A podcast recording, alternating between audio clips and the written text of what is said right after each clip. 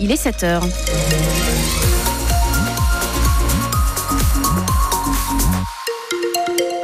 Alors oui, le soleil n'est pas encore levé, mais on sait déjà de quelle couleur sera le ciel. Principalement gris, malheureusement. Encore quelques gouttes de pluie prévues notamment sur euh, le Barin, un petit peu autour de Colmar aussi. Quel temps fait-il chez vous? Dites-le nous sur notre page Facebook France Bleu Alsace. Un petit commentaire et on vous lit jusqu'à 9h sur France Bleu Alsace. Les informations, c'est avec Émilie Pou. Bonjour Émilie. Bonjour Marion, bonjour à tous. Face au manque de neige dans les Vosges, certaines pratiques de stations de ski font débat. Quatre associations environnementales, dont Alsace Nature, dénoncent ce qui s'est passé fin décembre à la Bresse.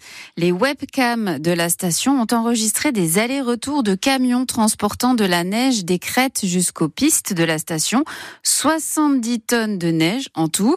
Des pratiques qui interrogent pour l'avenir, selon Dominique Imbert, président de l'association SOS Massif des Vosges. La question euh, de, de la pérennité des stations de ski dans les Vosges soit mis sur, le, sur, la table et qu'il y ait un vrai débat auquel euh, tout le monde puisse participer avec des arguments pour euh, envisager la suite. Imaginons que dans les années qui viennent, les choses continuent à s'aggraver, comme ça se passe depuis maintenant plus de quelques années.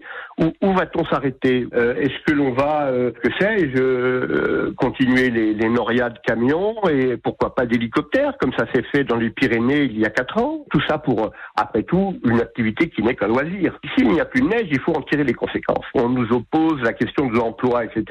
Mais l'emploi dans des conditions qui deviennent totalement absurdes, il faut vraiment se poser euh, la question de trouver d'autres pistes. La direction de la station nie être à l'origine de ce transport-là, mais elle admet qu'elle a eu recours à ces méthodes dans le passé.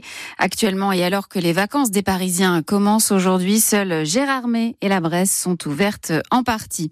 Le jeune homme accusé d'avoir battu à mort son petit frère en 2018 à Mulhouse a été condamné hier en appel par la cour d'assises du Doubs à 12 ans de réclusion criminelle. À l'énoncé du verdict, l'accusé n'a montré aucun signe d'émotion. Un hommage national sera rendu à Robert Badinter. L'ancien ministre de la Justice de François Mitterrand, à l'origine de l'abolition de la peine de mort, a été actif toute sa vie contre les injustices, on le sait, pour défendre la République également et la laïcité.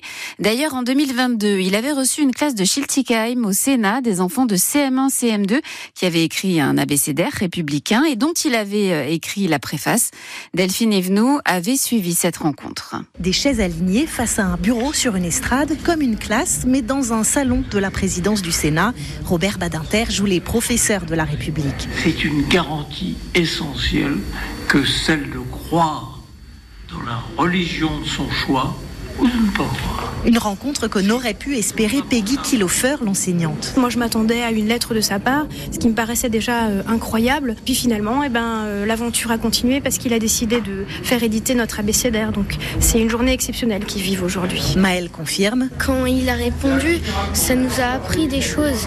Et moi, ça m'a aussi euh, ému de pouvoir le rencontrer. C'est l'âge de ces auteurs qui fait la valeur de l'ouvrage. Salut Robert Badinter. Quand on regarde l'album on se dit que ça n'a pas été fait par euh, des professeurs de droit ou des théologiens, c'est fait par des enfants et ça s'adresse évidemment à d'autres enfants.